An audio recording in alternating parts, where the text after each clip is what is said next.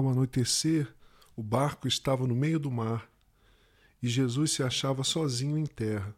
Ele viu os discípulos remando com dificuldade porque o vento soprava contra eles. Alta madrugada, Jesus dirigiu-se a eles, andando sobre o mar, e estava já a ponto de passar por eles. Quando viram andando sobre o mar, pensaram que fosse um fantasma. Então gritaram, pois todos o tinham visto e ficaram atemorizados. Mas Jesus imediatamente lhes disse: Coragem, sou eu, não tenham medo. Então subiu no barco para junto deles, e o vento se acalmou e eles ficaram atônitos, pois não tinham entendido o milagre dos pães. O coração deles estava endurecido. Depois de atravessarem o mar, chegaram a Genezaré e ali amarraram um barco. Logo que desembarcaram, o povo reconheceu Jesus. Eles percorriam toda aquela região e levavam os doentes em macas para onde ouviam que ele estava. E onde quer que ele fosse, povoados, cidades ou campos, levavam os doentes para as praças, suplicavam-lhe que pudessem pelo menos tocar na borda de seu manto, e todos o que nele tocavam eram curados. Marcos capítulo 6, verso 45 até 56. Eu não sei o quanto você pensou, já parou para pensar a respeito disso, mas como disse Paul David Tripp, a fé não nos é natural. A fé não é uma coisa natural. A dúvida nos é natural. O medo, o medo nos é natural.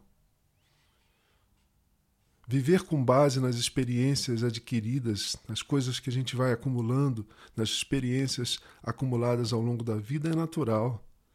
Encher a mente com uma atitude do tipo: e se antes de dormirmos, sabe, antes de dormir, e você começa a pensar: e se acontecer isso? E se eu perder o emprego? E se eu tiver um resultado negativo do exame?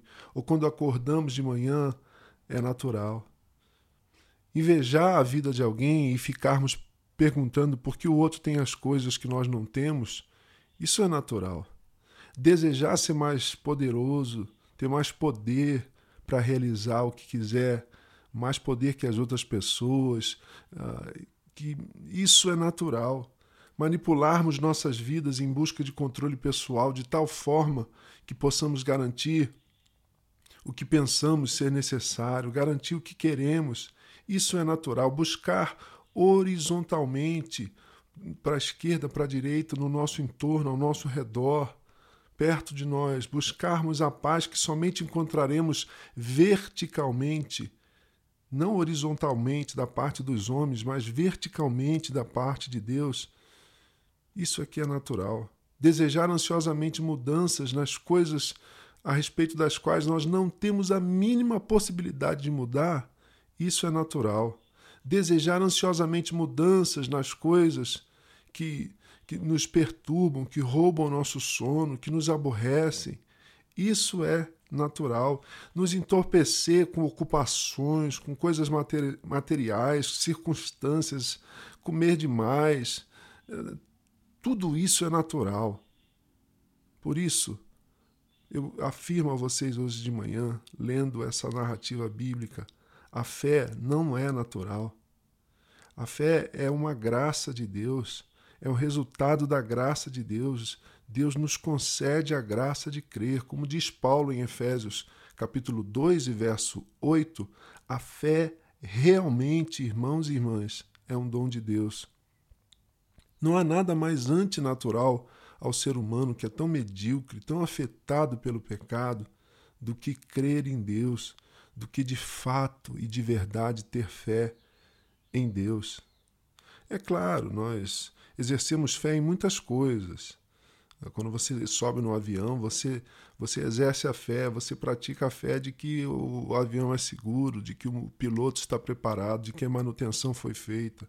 Se você não faz isso, você deveria fazer, porque senão não é possível, nem provável viajar de avião.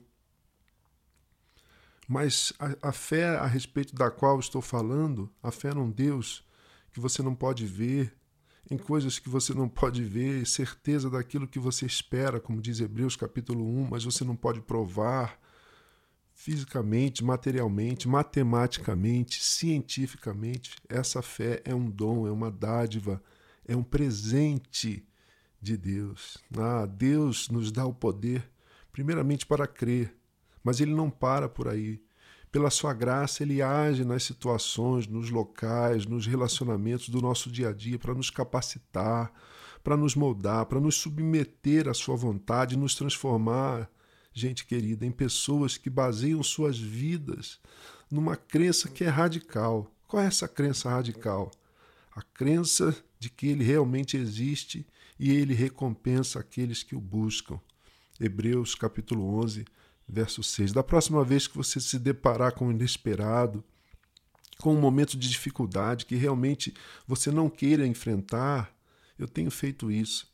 Vamos nos lembrar de que esse momento não significa que Deus tenha esquecido de nós. Na verdade, Ele está muito perto e Ele está realizando em mim e você algo muito bom. Não endureça o seu coração como aqueles discípulos tão medrosos, mas creia em Deus, creia em Deus, creia em Deus.